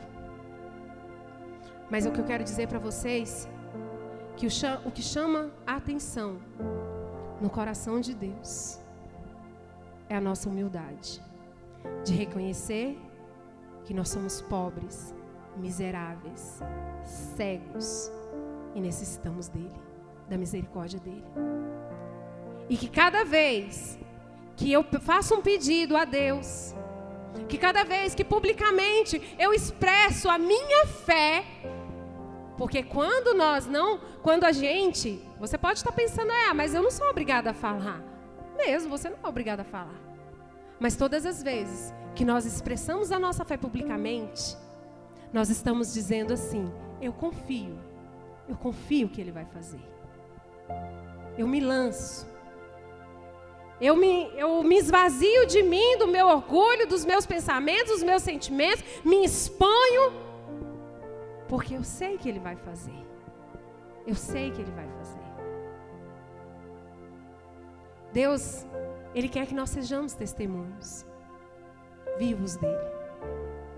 Por isso que eu estou chamando atenção, porque foi algo que me marcou muito aquela terça-feira. Eu pensei comigo no meu coração, falei, gente, eles não entenderam nada, Jesus está passando. Eles não entenderam. Isso aqui é uma oração, eu pensando comigo. Sabe por que, que Jesus quer que nós abramos nossos lábios, sejamos sinceros daquilo que nós pedimos a Ele publicamente? Sabe por que, que a gente tem esses exemplos na Bíblia, que isso aqui podia ter passado em branco, vocês concordam? Esse homem que era um mendigo, era um lascado, era um Zé Ninguém. Vamos colocar assim? Mas Jesus resolveu falar dele. Marcos resolveu falar dele. Por quê? Porque chamou atenção. Porque ele foi curado. Porque o milagre chegou na casa daquele homem. Publicamente. Vocês esquecem que numa roda de oração dessa, nós podemos ser curados instantaneamente. E às vezes a gente perde o momento de ser curado instantaneamente, de sermos testemunhos vivos daquele que vivo daquele que quer nos curar, nos restaurar, nos salvar. Aí você vai embora para sua casa. Aí você vai embora para sua casa. E o mestre poderia ter feito algo. Ah, mas Jesus é Deus, ele pode fazer o que ele quiser a hora que ele quiser, não precisa ser ali. Mas a Bíblia diz que nós somos testemunhos. Não somos? Cada um aqui é testemunho vivo daquilo que Deus faz. Como que as pessoas aí fora vai falar, vai ver em nós se nós não proclamamos aquilo que Deus faz? A Bíblia diz, Jesus fala que nós faríamos coisas maiores do que Ele. Como que Jesus vai fazer? Como que nós vamos fazer coisas maiores do que Ele? Se numa roda de oração nós somos intimidados pela vergonha de nos expormos a uma necessidade para que Ele venha através de, um, de alguém e cure, restaure, faça algo. Para ir fora, todos que estão aqui como testemunha chegar. Olha, sabe lá na minha igreja, terça-feira, teve uma reunião de oração e Jesus curou. Nós tinha uma irmã lá que estava passando por tal coisa e Jesus fez. Tinha um irmão lá que estava precisando de uma porta de emprego e Jesus fez. Eu me recordo de um testemunho nosso, quando, eu, quando nós nos casamos, o Júnior é, é do bombeiro, e na época, foi em 93, né? O bombeiro ganhava muito mal. E o Júnior precisava, e eu, eu me casei muito novinha, eu não trabalhava fora, não tinha nem segundo grau. E aí, o Júnior, eu lembro, eu não me esqueço disso. Nós fomos, nós fomos da igreja, perto da nossa casa, e a gente orou. Nós pedimos, a gente foi para a filha de oração, e o, o, meu esposo, o rapaz perguntou: o que, que você quer que nós venhamos orar? E o Júnior falou: ah, eu preciso de uma porta de emprego. Eu estou entregando o currículo e não está não, não tá acontecendo. Naquela noite, foi um domingo, à noite, o, nós oramos ali, né? Com as testemunhas que estavam ali. Quando foi naquele dia, 5 horas da manhã, o dono da empresa mandou buscar o meu esposo. Meu esposo não sabia nem que ia trabalhar. 5 horas da manhã, mandaram buscar o meu esposo na minha casa. Aí eu te pergunto, todos que estavam. O Júnior estaria pronto ali no outro domingo para testemunhar do que Deus fez e do pedido que foi feito e daquelas testemunhas que estavam ali junto com o Júnior orando. O testemunho se tornou vivo, porque as testemunhas estavam ali. E pode ter certeza que muitas pessoas viram aquilo e a fé dela foi fortalecida através daquilo, daquela atitude. Então Deus faz? Faz. Só que nós não podemos ser mais uma igreja morta, onde nós estamos preocupados com o nosso umbigo, onde as pessoas aí fora estão perecendo e a gente não quer ser testemunho vivo daquilo que Deus pode fazer para encorajá-las a servirem a Deus, a virem para a igreja, a virem adorar a Deus. Porque a nossa vida, tem gente que olha para a nossa vida e fala, sabe o seguinte, Deus me livre, ser crente para ser igual fulano? Que nada acontece na vida dele, se priva de tudo, porque na cabeça das pessoas nós estamos nos privando, enquanto nós não nos privamos. Enquanto nós não temos coragem de esclarecer para as pessoas, ei, eu não faço essas coisas, não é porque a igreja me proíbe ou porque Deus me proíbe, não. Porque aquele que me ama primeiro, aquele que me sustenta, aquele que me ama, ele me sustenta para que eu permaneça de pé e não tenha vontade de cair, não tenha vontade de estar no meio da, da, da, da bagunça, nesse mundo que não tem nada para me oferecer. As pessoas hoje não têm coragem nem de falar isso. Hoje mesmo, na hora do almoço, eu estava conversando com a Aline e com, com o Tiago. Eu fiquei perguntando, eu falei, gente, o que está acontecendo com os crentes? O que está acontecendo com as pessoas? As pessoas esqueceram de quem é Deus. E o secularismo entrou dentro da igreja de uma forma. E o, o, secularismo, gente, não tem nada a ver com uma igreja preta, com luz, com isso aqui. São só maneiras de nós nos comunicarmos com vocês. De estar um ambiente mais mais aconchegante, de ser um ambiente mais intimista, um ambiente mais agradável. Não é verdade? As fotos ficam mais bonitas, porque hoje nós, a, a mídia ela é importante para a igreja. Porque através da mídia a gente consegue trazer outras pessoas, pessoas que a gente não alcança, talvez, através de um bom cenário, uma boa foto, uma boa filmagem, as pessoas vêm para a igreja. Isso aqui não tem nada a ver com secularismo, igual muitas pessoas estão falando. Agora, o secularismo está entrando na igreja através do comportamento das pessoas. As pessoas elas não estão mais com vergonha, nem se, nem se intimidam mais pelas coisas que elas fazem. Elas publicam na, no, na, nos stories, elas publicam nas redes sociais sem problema algum. E eu fico me perguntando: onde está Deus? Eu ouvi esses dias um pregador falando que a igreja no Brasil ela está tá caminhando para a mesma igreja da Europa, uma igreja fria, uma igreja que as pessoas não temem mais a Deus, não diz que tudo pode, e assim ela vai se esfriando. E a gente entende que isso também é cumprimento da palavra de Deus, que a palavra de Deus diz que nos últimos dias o coração de muitos se esfriariam. A gente entende que isso é bíblico, né? Que isso faz parte do que está escrito. Mas o que eu quero dizer para vocês? Com isso tudo que está acontecendo, as pessoas elas estão deixando Jesus para trás. Estão deixando de viver aquilo que Jesus pode oferecer. Estão vivendo uma vida medíocre e miserável, sem testemunho. Porque se eu chamar alguém aqui para testemunhar de algo que Deus fez, as pessoas têm vergonha. Eu estou mentindo? Se eu convidar aqui a gente tem que brigar. Ô, fulano, por favor. É assim, ó, por favor, dá um testemunho lá na igreja hoje. Você pode dar um testemunho? Ah, não. Quando tem, ainda tá bom, né? Porque a maioria nem testemunho tem. Porque acha que não tem testemunho. Porque acha que testemunho só é aquele que a, a gente faz, que é aquele que, ah, fulana foi curada de um câncer. Ah, fulano ressuscitou. Acha que testemunho é só isso. Mas testemunhos vão muito além disso. O nosso dia, com, nosso dia a dia com Cristo nos faz ter, muito, ter muitos testemunhos. As nossas experiências com Deus no nosso dia a dia, no nosso particular com Deus, faz com que a gente tenha muitos testemunhos. Mas os testemunhos públicos, aqueles que todos oraram juntos e viram acontecer, esses também faz muita diferença para aqueles que estão lá fora. E aí eu vejo, voltando aqui para o texto, deixa eu ver o horário, porque eu falo muito. Estou quase.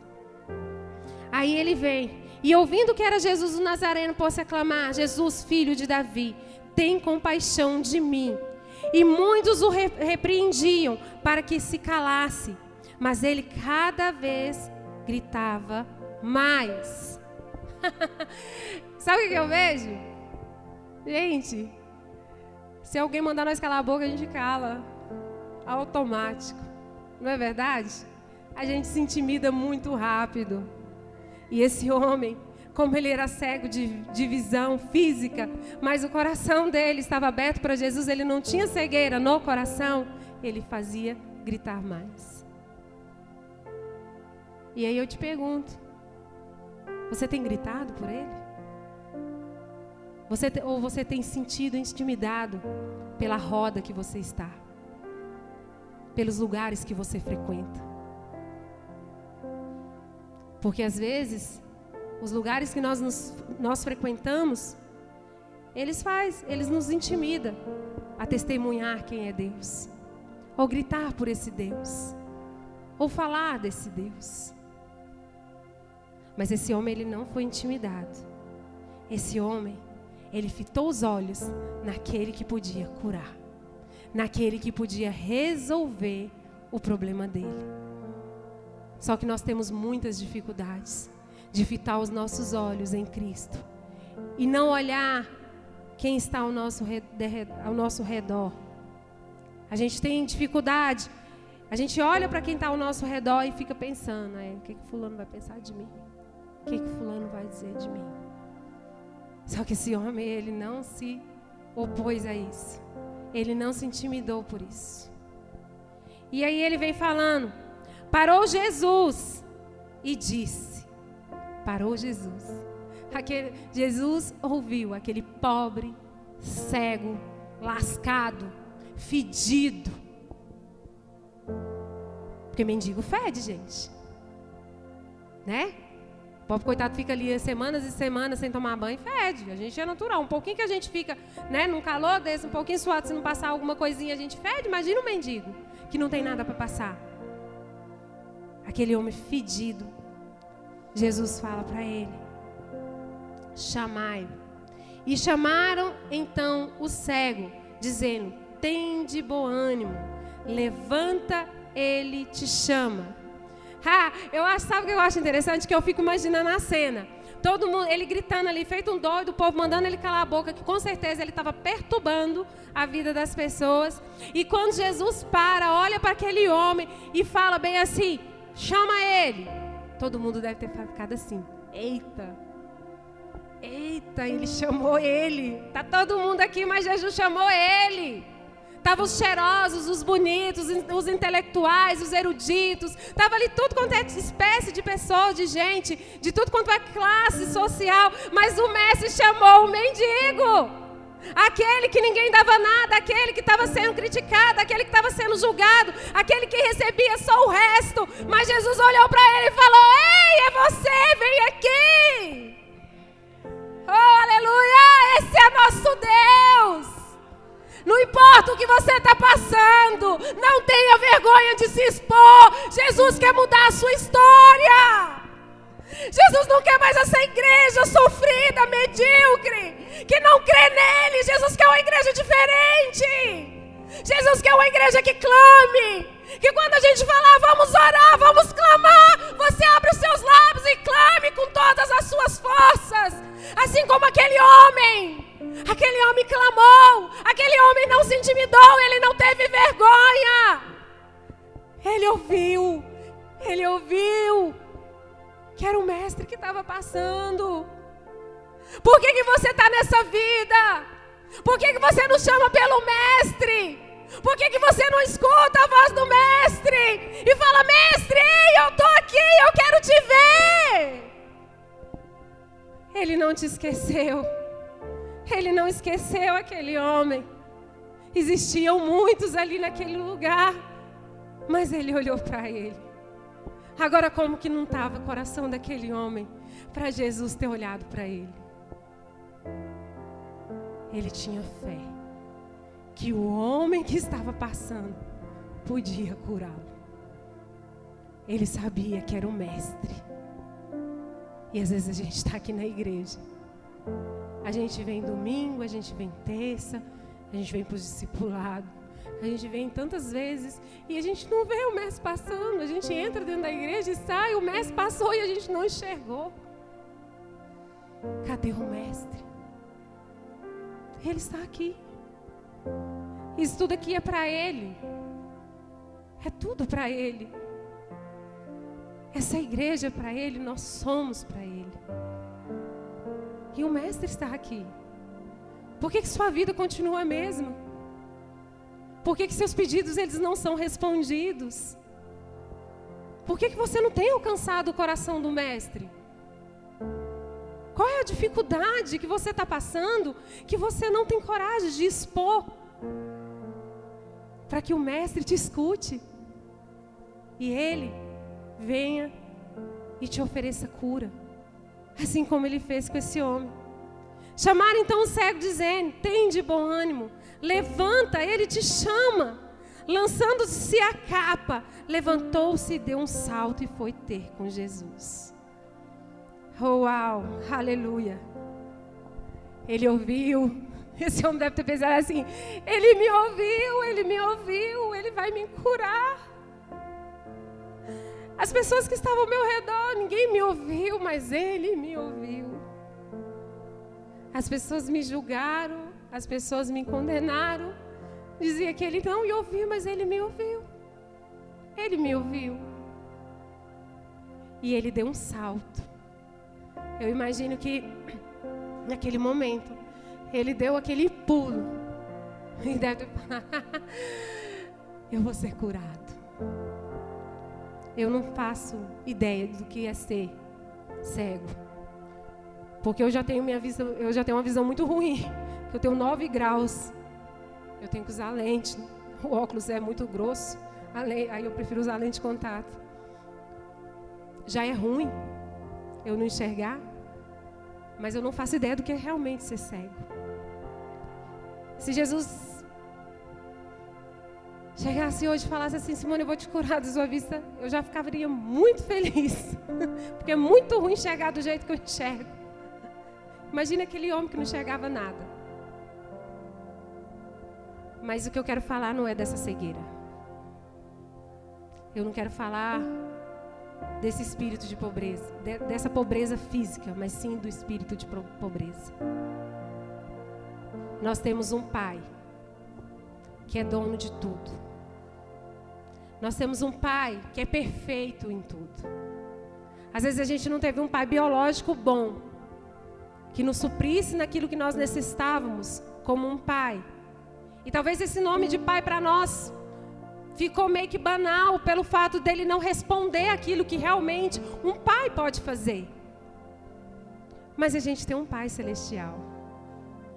Que embora talvez o seu pai biológico não, não te respondeu à altura daquilo que você espera como um filho, como um herdeiro, mas você tem um Pai celestial que ele pode sim te responder como um filho e como um herdeiro. E ele olhou para esse homem e ele viu o filho. Ele olhou para esse cego, esse mendigo. Ele viu ele como um filho. E Deus quer, Deus quer te chamar de filho. Mas você precisa chamar ele de pai. Você precisa reconhecer quem é esse pai. Na casa do nosso pai a gente tem liberdade. Na casa do nosso pai a gente deita na cama, a gente abre a geladeira, a gente come do que está lá dentro sem perguntar. Não é verdade? Não é assim? Quando a gente mora na casa dos nossos pais, a gente tem toda a liberdade do mundo. Às vezes só tem um iogurte na geladeira, você nem pergunta, você come, porque você está na casa do pai. você sabe, pode até brigar depois que não lembrou do fulano, mas você está na casa do pai. Você faz isso porque você está na casa do seu pai. Só que a gente tem um pai rico, pai milionário, pai que tem tudo. Esse homem, a necessidade desse homem era ser curado da cegueira. Ele viu Jesus como pai, ele reconheceu, porque ele virou assim: Filho de Davi. Filho de Davi, tem misericórdia de mim. Em outro, em outro texto ele chama Rabi, mestre. Ele reconhece que aquele, que aquele homem tinha autoridade e ele era pai. Ele entendeu que ele podia, nesse pai, ele podia ter tudo o que ele precisava. Por isso ele gritou. Por isso ele foi um testemunho vivo de quem foi Deus, quem foi esse pai na vida dele. E aí ele vai.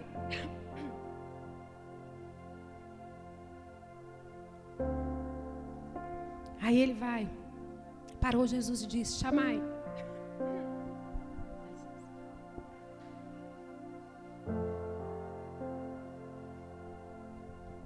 Então tem um cego dizendo: tem de bom ânimo. Levanta, ele te chama. Lançando de si a capa, levantou, deu salto e foi ter com Jesus. Perguntou Jesus: Que queres que eu te faça? Essa pergunta é a melhor.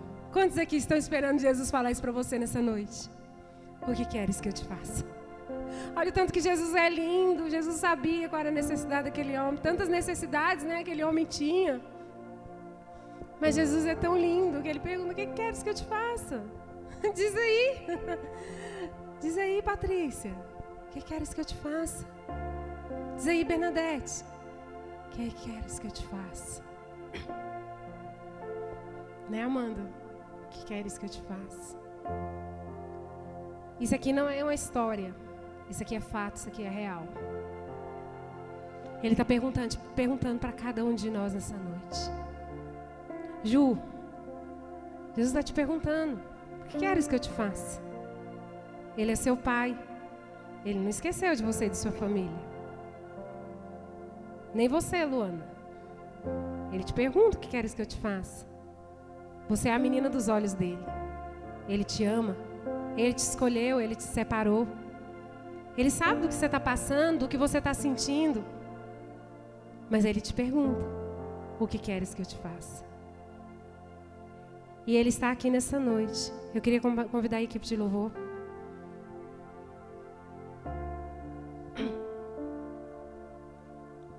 Queria que vocês cantassem aquela segunda música que vocês cantaram. Foi a segunda ou a terceira dos, dos olhos? Sabe qual, né?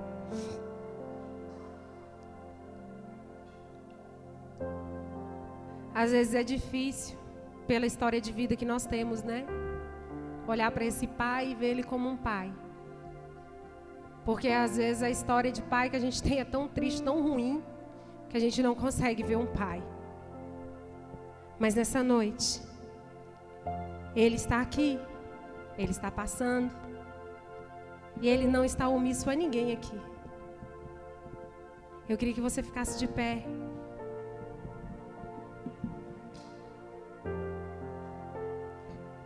Quando aquele homem deu um salto, ele lançou a capa.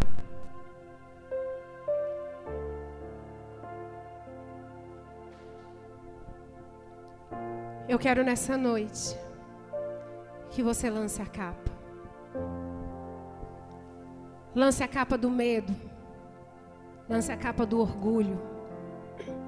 Lance a capa da soberba, que muitas vezes nós somos soberbos.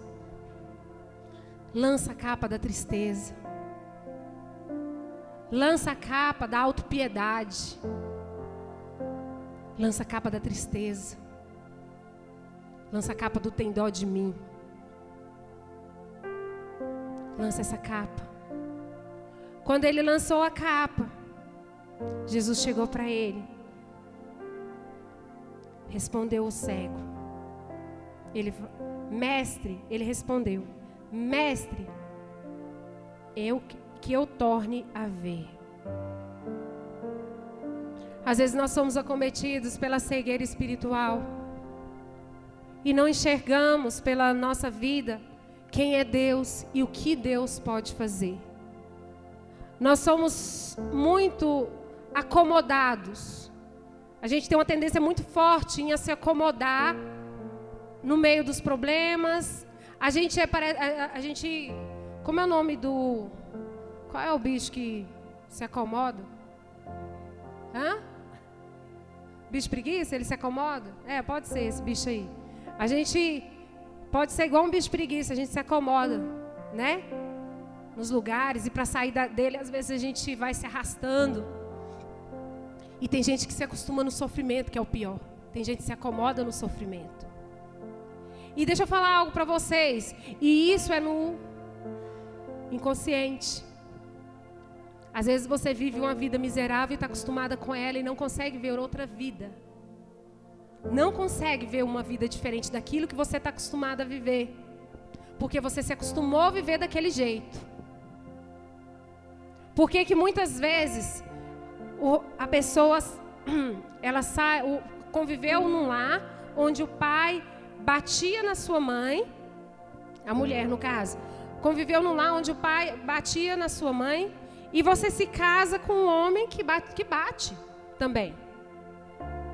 Porque no inconsciente você vai atrair essas coisas que você está acostumado a ver.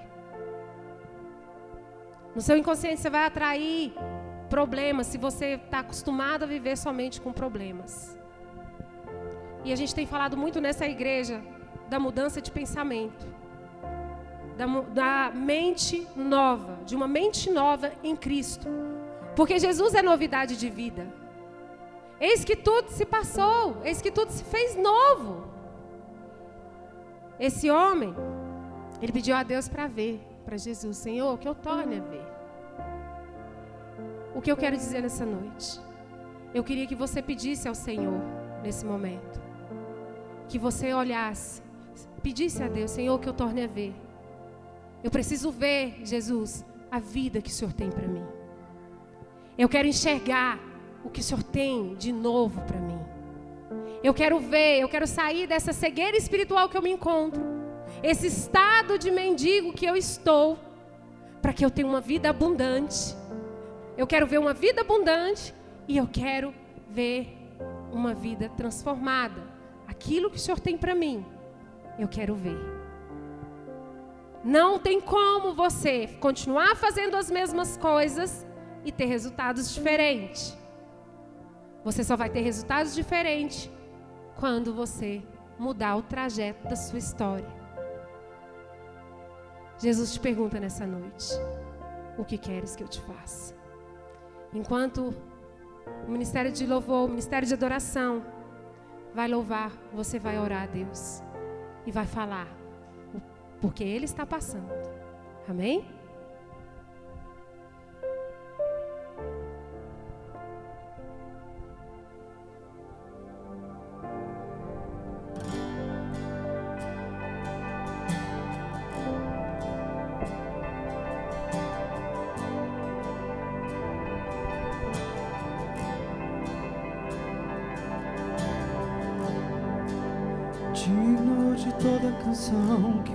Cantar. Digno de todo louvor que posso te dar. Digno de todo ar que respirarei. Vivo por ti.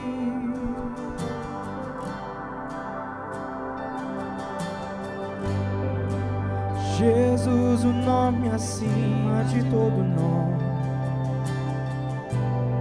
Jesus, o único que pode me salvar. Digno de todo ar que respirarei, vivo por ti.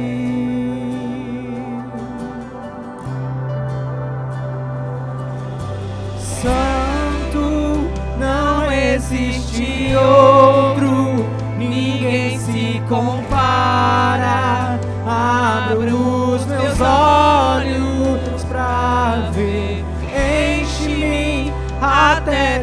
transbordar-me com teu amor e guia-me. Me envolverei teus braços pra sempre.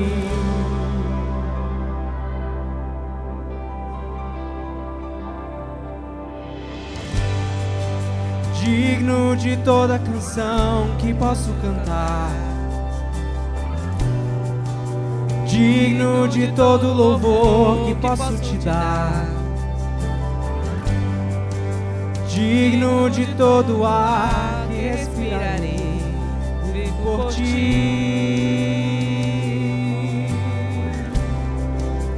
Jesus. Jesus, o nome sobre de todo nome. Jesus, o único que pode me salvar. Digno de todo ar que respirarei, vivo por ti. Declare, Ele é santo. Santo, não existe outro ninguém se compara. Abro os meus olhos pra ver. Até transbordar-me com teu amor e guia-me. Me envolverei teus braços pra sempre. Santo, não existe outro, ninguém se compara. Abro os meus olhos pra ver, enche-me até transbordar-me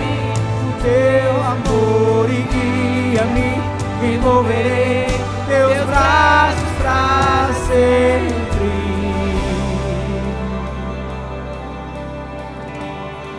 Oh, eu construí, Pai, em nome de Jesus. Senhor, eu profetizo sobre este lugar, Pai. Sobre cada vida que aqui está, Espírito Santo. Que o Senhor é o Deus dessa igreja. Que o Senhor é o Pai de cada um que aqui está. Que, Senhor, o Senhor, Pai querido, em nome de Jesus, abrirá portas.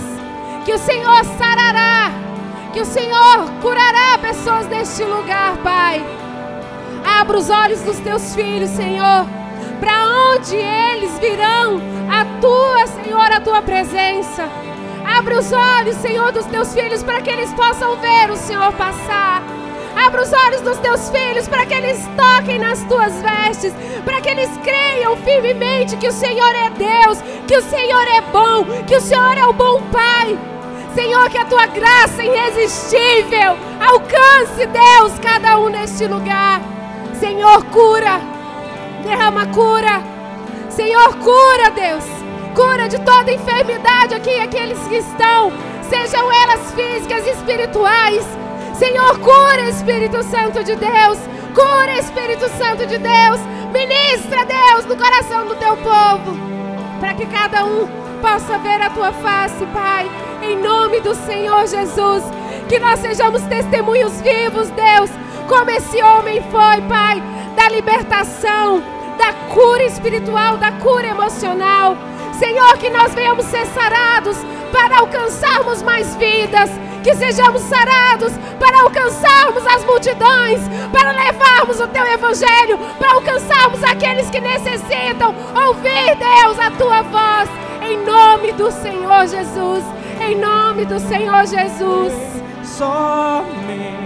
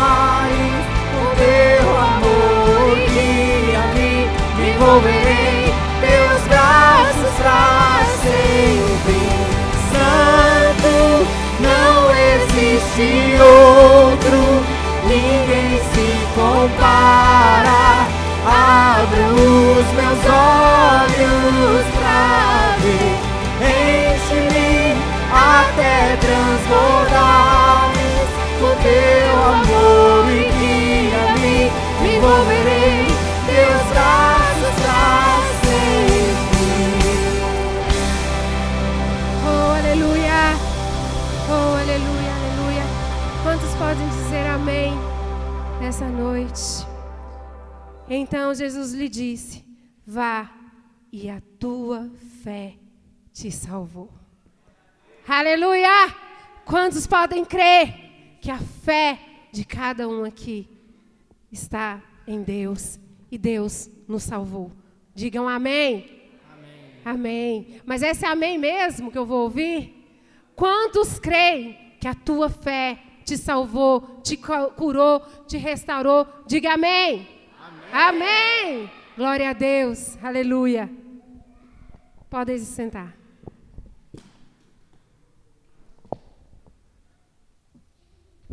Amém, queridos? Liga as luzes para a gente aí. Eu queria chamar aqui o André, sua esposa, sua neném, a sua família aqui à frente, né?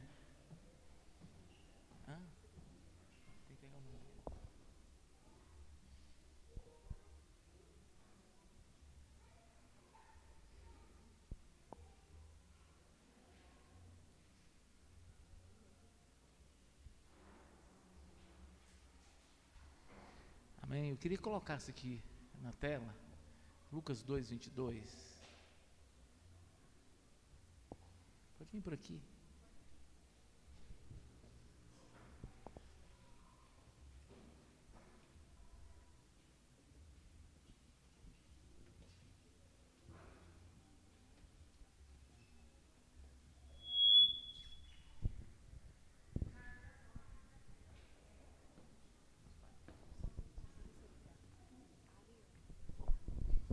Hoje nós vamos apresentar a Ariana, essa linda criança aqui, ó. Mas é linda, né? Amém? Vocês conseguiram aí colocar? Vem pra cá, gente. Lucas 2, 22 fala o seguinte. Cadê? Estava aqui. Vou colocar aqui. Completando os dois, eu, eu lembro do texto, assim, completando dois dias que ele havia nascido, levaram ele para o templo de Salomão e ali o apresentaram. Né? É um costume, era um costume judeu, não, eles não batizavam, eles apresentavam a, a criança ao Senhor. Hoje nós vamos apresentar essa criança linda aqui, a Ariane, ao Senhor. Amém? Nós vamos apresentar ela. Eu quero que todos fiquem de pé. Amém, queridos? Segura aqui, deixa eu pegar essa criança. pode chorar. É. Eu quero uma salva de palmas.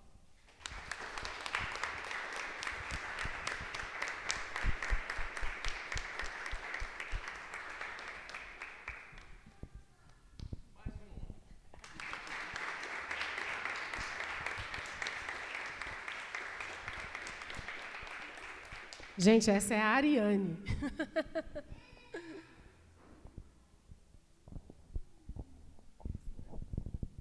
Nós, como ministro da casa de Deus, queremos perguntar aos pais: vocês assumem o compromisso de criar essa criança nos caminhos do Senhor, profetizando na vida dela, cuidando dela, ensinando as leis do Senhor? Sim. Sim. Vocês assumem o compromisso de, de, de trazer ao coração dela, apresentar para ela Jesus Cristo como o único suficiente Salvador da vida dela. Em todos os dias da vida dessa criança, enquanto ela se for criança e até se tornar adulto, trazer ela, ela para a casa do Senhor, para ensinar a ela o caminho. Sim.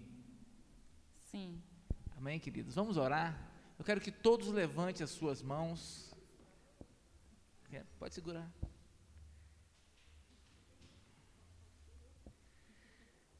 Nós vamos orar por essa criança aqui.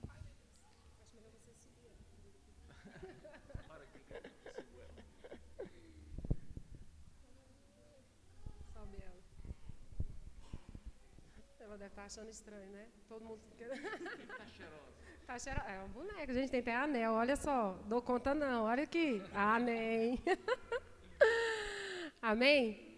Vamos apresentar, né, e mediante as testemunhas, né, da, da promessa que o, o André e a Graciane fez. Nós vamos apresentar essa princesa, né? E nós vamos profetizar sobre a vida da Ariane, até a vida adulta dela, em nome de Jesus, né, Ariane? Né? Amém? vamos fechar os nossos olhos, estender as nossas mãos. Pai, em nome de Jesus, nós colocamos a Ariane, ó Deus, diante da tua presença santa. Te pedimos, ó Pai querido, que o Senhor venha guardar esta criança em todo o tempo. Porque nesse momento, Senhor, nós, nós, estamos cumprindo com o mandamento do Senhor, nós estamos apresentando ela, Senhor Jesus, à tua presença. Senhor, aqui os pais assumiram o compromisso, ó Pai, de falar da tua palavra, de ensinar os caminhos, Senhor, do Senhor a ela, de trazê-la à sua casa, de, Senhor, ensinar, ó Deus querido, qual é a boa e agradável perfeita vontade do Senhor para Ariane. Senhor, neste, neste momento nós apresentamos a tua filha e dizemos, ó Pai, que ela, Senhor, é separada do Senhor. Profetizamos nesse momento que a Ariane, ela crescerá em estatura e sabedoria sabedoria como cresceu seu filho Jesus, que ela não se desviará nem para a esquerda nem para a direita, que ela cumprirá o propósito do Senhor, que o destino da Ariane está alinhado com a tua boa e perfeita, agradável vontade, que a Ariane venha seguir os propósitos dos quais o Senhor designou desde o ventre da sua mãe. Senhor, guarda ela, Senhor, de todo homem mau, de toda maldade, de tudo aquilo, Senhor, que possa vir contrário à tua palavra palavra sobre a vida dela. Senhor, nós profetizamos, ó Pai, que a Ariane, Senhor, terá, será, terá, Senhor, uma vida, Senhor Jesus, nos teus caminhos. Em nome do Senhor Jesus, que ela crescerá, Senhor, alcançará a vida adulta, ó Pai, diante da tua presença. Senhor Jesus, nós profetizamos sobre a vida da Ariane, um bom esposo. Pai querido, profetizamos uma família abençoada, filhos abençoados, que ela, Senhor Jesus falará a essa geração, ó Deus, através dos testemunhos de vida dela. Deus, em nome do Senhor Jesus, que os anjos do Senhor estejam acampados sobre a vida desta criança, que aonde ela colocar a planta dos pés, ela venha ser abençoada, que todos os dias dela já está escritos, ó Pai, por ti, e que nenhum mal, Senhor, venha alcançar a tua filha. Deus, em nome de Jesus, a tua palavra diz que mil cairão ao meu lado lado, que dez mil à minha direita, e eu não serei atingido. Senhor, esconde a tua filha no teu esconderijo, para que nenhum mal alcance, Senhor, a casa dela, a vida dela. Senhor, abençoa, Senhor, essa família. Abençoa aqui, Senhor, a avó da Ariane, a mãe do André, que está aqui, Senhor, como autoridade neste lugar como a Senhor Jesus, como vó dessa criança.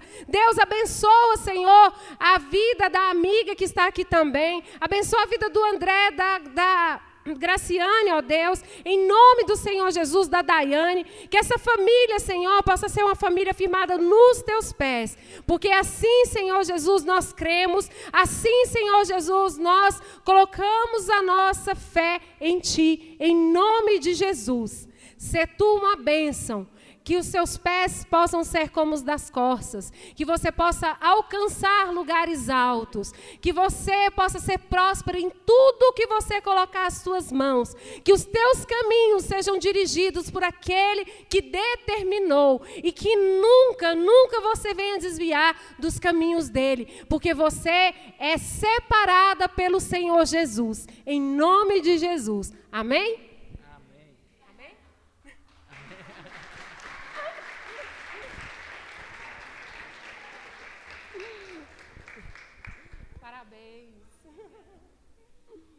A avó quer falar alguma coisa? Ah, então tá bom. Ah, eu esqueci seu nome, que eu sou ruim de nome. Daliana? Ah, a Daliana quer falar alguma coisa? A paz do Senhor. Eu agradeço a oportunidade de estar aqui hoje. Eu sei o quanto foi tão sonhada essa criança. E eu acompanhei toda a etapa. E eu quero parabenizar a família linda que hoje está aqui. e na casa do Senhor. Eu agradeço, Pai, primeiramente a Ti e a oportunidade de estar aqui com eles. Obrigada. Amém. Quer falar alguma coisa, Daiane? então tá bom. Gente, essa família é amada. Ela foi a Graciane, eu lembro dela quando a gente abriu a igreja aqui, que tinha praticamente só nós.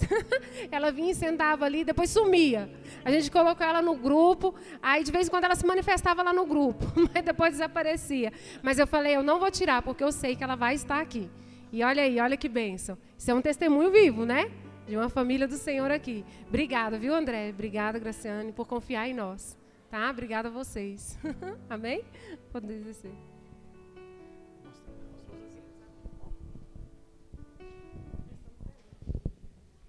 Já estamos encerrando. Só um. Só um pouquinho.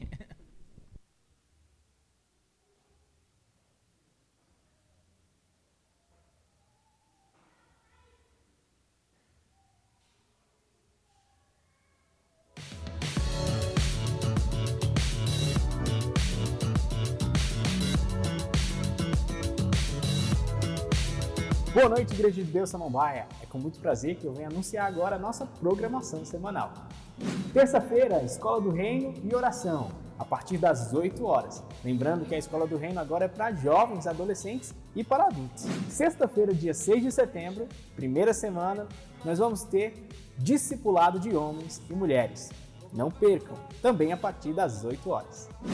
Sábado, curso de casais.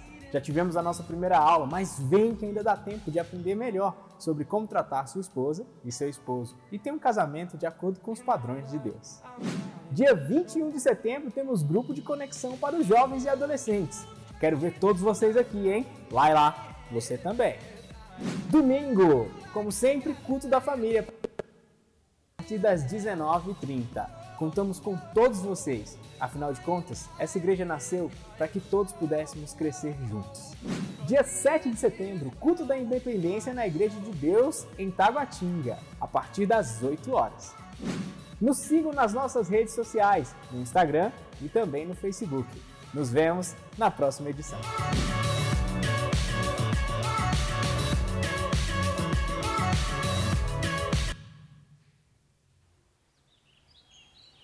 Eita, povo de Deus! Que maravilha ver vocês aqui! Bom demais da conta! Olha só, vocês acharam que tinha acabado o período de festa junina, né? Acabou não! É dia 14 de setembro, aqui na Igreja de Deus da Samambaia, a partir das 19 horas. Sabe o que nós vai ter? Nós vai ter quadrilha, nós vai ter comida típica, nós vai ter brinquedo infrável e muita presença de Deus. Ó, tô esperando vocês, hein? Não vai perder, hein?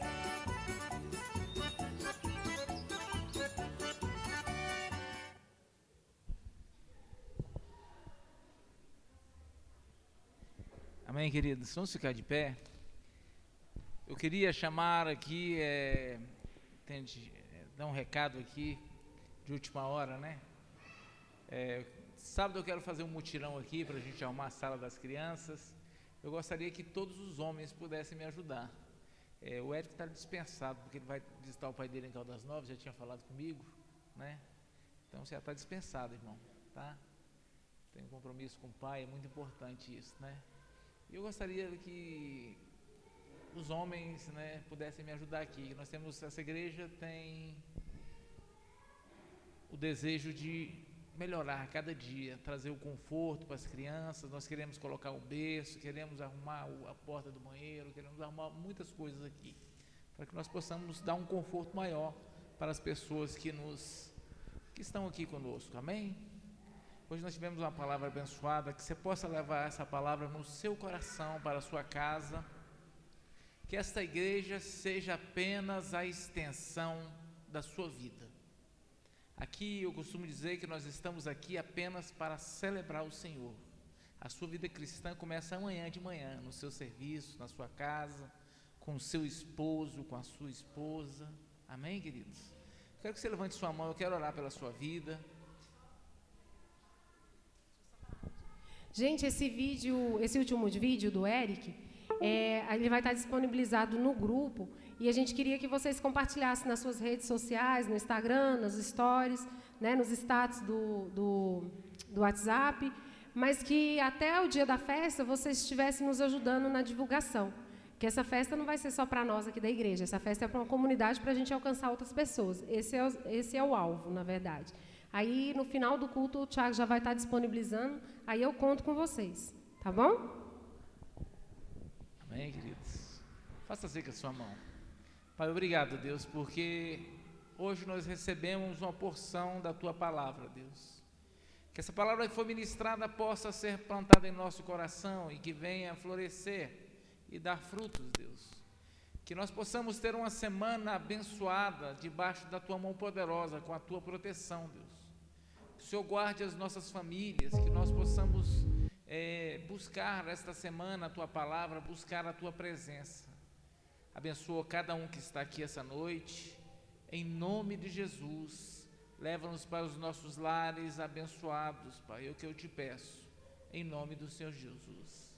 Que a graça do nosso Senhor Jesus Cristo, o grande amor de Deus e a consolação do amado Espírito seja conosco hoje, para todos sempre. Todos aqueles que amam Jesus, diga amém. E agora eu quero pedir para você fazer o seguinte: você vai dar pelo menos abraçar pelo menos 10 pessoas, vai cumprimentar, porque essa é uma igreja, é uma igreja do amor, uma igreja que se preocupa com as pessoas e que ama. Amém, queridos?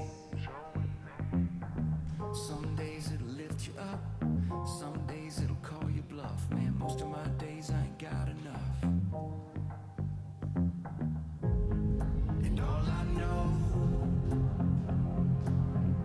your mind.